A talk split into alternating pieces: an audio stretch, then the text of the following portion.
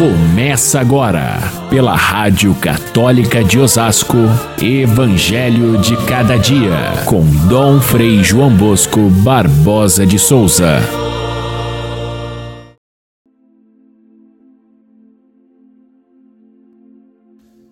Então o rei dirá aos que estiverem à sua direita: Vinde, benditos de meu Pai, recebei como herança o reino que meu Pai vos preparou desde a criação do mundo.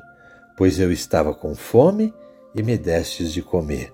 Eu estava com sede e me destes de beber.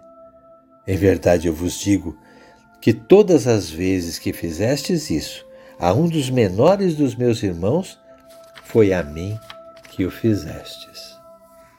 Caríssimos irmãos e irmãs, ouvintes do Evangelho de cada dia, este é o último domingo do ano litúrgico, dia em que nós celebramos Jesus Cristo, o Rei do Universo. É também o dia em que nós celebramos a vocação do leigo e da leiga presentes na igreja e no mundo, de forma a levar o reino de Cristo a todos os lugares, a todos os recantos do mundo, pelo seu testemunho de ser sal e luz do mundo. Também é o dia em que nós encerramos o terceiro ano vocacional celebrado no Brasil. De 20 em 20 anos tem sido celebrado o ano vocacional para nos acordar o espírito missionário. E neste ano teve como tema Corações ardentes e pés a caminho. Essa é a dimensão missionária que todo cristão pelo batismo, deve levar consigo, levando o Evangelho a todas as pessoas. Também é o dia em que nós levantamos as mãos para o céu e agradecemos a Deus por sete novos diáconos que nós teremos na igreja de Osasco, que em breve, se Deus assim o quiser, serão sete novos padres, além dos três sacerdotes que serão ordenados ainda neste ano no mês de dezembro. Então, a nossa igreja se enriquece e pastoralmente se torna mais atuante no meio do povo, levando essa mensagem do Evangelho para todas as pessoas. O Evangelho de hoje, é tirado do, do evangelista São Lucas, Jesus faz uma comparação. O juízo final, a separação entre os bons e os maus, acontecerá como um pastor que faz a separação entre os cabritos e as ovelhas. As ovelhas representando aqueles que serão chamados a, a, a receber o prêmio da eternidade, e os cabritos, aqueles que serão condenados à pena do inferno.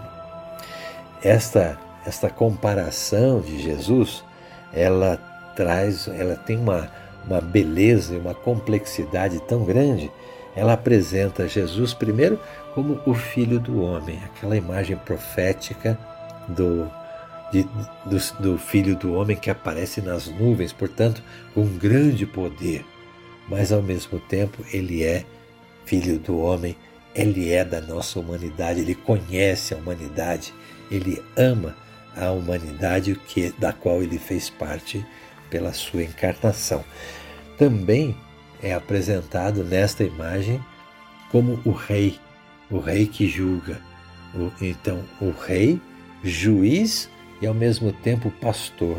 Está tudo presente nessa imagem que Jesus desenha para contar como será o juízo final. É assim que nós seremos julgados.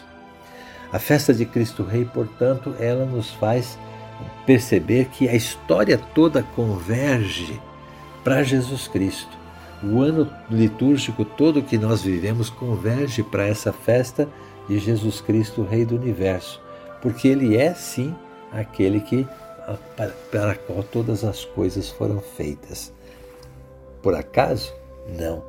O Papa Pio IX, quando instituiu esta festa de Cristo Rei, ele quis fazer memória dos 1600 anos do Concílio de Nicéia, que foi aquele concílio que, que definiu a, a, o dogma cristológico, definindo Jesus Cristo como Deus de Deus, luz da luz, Deus verdadeiro de Deus verdadeiro, gerado, não criado, consubstancial ao Pai, por quem todas as coisas foram feitas. Essa formulação nós rezamos até hoje no creio, na oração do creio mais longo, porque ela de fato desenha a figura de Jesus Cristo que nós cremos, aquele que veio e aquele que virá para julgar o mundo. Esse Papa Pio IX entendeu que naquele momento, principalmente para aquele povo que tinha vivido os horrores da guerra, foi logo depois da guerra, em 1925, esse povo que estava perdido com tudo aquilo que eles, muitos que ficaram na miséria, perderam a família inteira, perderam a moradia, não tinham mais emprego, passavam fome. Quantos perderam tudo na guerra? Aliás, numa guerra todos perdem, todo, ninguém ganha, porque tudo é destruído. E no meio dessa destruição faltava um motivo de esperança para aquele povo e o Papa teve essa sensibilidade de propor essa festa na igreja, justamente para a gente olhar o futuro com esperança, porque o nosso juiz ele vem nos julgar, mas ele é o nosso pastor que vem consolar, que vem cuidar das ovelhas, que vem trazer a, a saúde para aquelas que estão doentes, a consertar a, a, a, aquela que tem o pé quebrado, carregar no colo aquela que é mais frágil e cuidar também daquelas que são sadias. Essa imagem já proposta pelo profeta Ezequiel é aquela que Jesus aproveita para fazer essa, essa imagem que nos enche de esperança. Não é à toa que o Papa Francisco, agora chegando ao ano de 2025, ou seja, exatamente 100 anos depois da instituição dessa festa, e também vivendo esse mundo de guerra que tá tanta gente tem tanta gente desnorteada, tanta gente que está na miséria porque a guerra não é mais localizada num só lugar, ela se espalha pelo mundo inteiro através da, da intercomunicação econômica e de todas as consequências de uma guerra. Também o Papa Francisco propõe que seja celebrado no ano de 2025 o, os 1700 anos do Concílio de Nicéia, onde se eh, retoma essa imagem de Jesus Cristo, Rei do Universo, Deus de Deus, luz da luz, para que nós tenhamos esperança. O tema que ele estabeleceu para o ano jubilar de 2025 é justamente é, peregrinos de esperança. Então, toda a história se repete. E mais uma vez nós somos chamados à esperança através dessa festa de Cristo Rei que tem tanto significado. Para nós, especialmente que estamos vivendo neste tempo tão difícil, a, a, a, a festa de Cristo Rei nos lembra e acentua que é o amor que salva o mundo. Jesus disse isso, era o maior mandamento, e ao mesmo tempo ele coloca como chave de julgamento para todas as pessoas. Você vai ser julgado pelas obras de misericórdia que você fez. E, pasme, é o único ponto de julgamento. Ninguém vai ser julgado porque sabia de cor a doutrina, ou porque fazia penitência, ou porque condenava os que estavam errados. Você vai ser julgado pela obra de misericórdia que você realizou. Simplesmente porque Jesus se identifica com aquele que é o mais fraco, o mais necessitado, aquele que precisa da sua ajuda. E o julgamento final não acontece lá no fim dos tempos, acontece hoje. É hoje que acontece esse julgamento quando alguém bate a tua porta. É hoje que acontece esse julgamento quando um necessitado precisa da sua mão.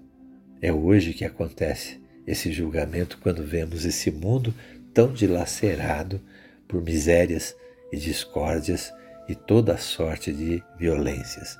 É hoje que acontece o julgamento se a gente tem ou não tem misericórdia para com aqueles que necessitam de misericórdia. Não adianta chegar lá na última hora dizendo eu fiz tudo é conforme a lei, eu fiz tudo direitinho, cumpri a minha obrigação. Você tem obras de misericórdia nas suas mãos para mostrar para Deus? Ótimo. Seja bem-vindo à casa do seu Senhor.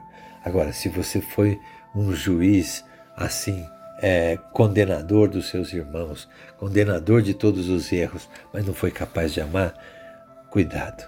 Essa é a hora que vem o julgamento final para dizer quem é e quem não faz parte do reino.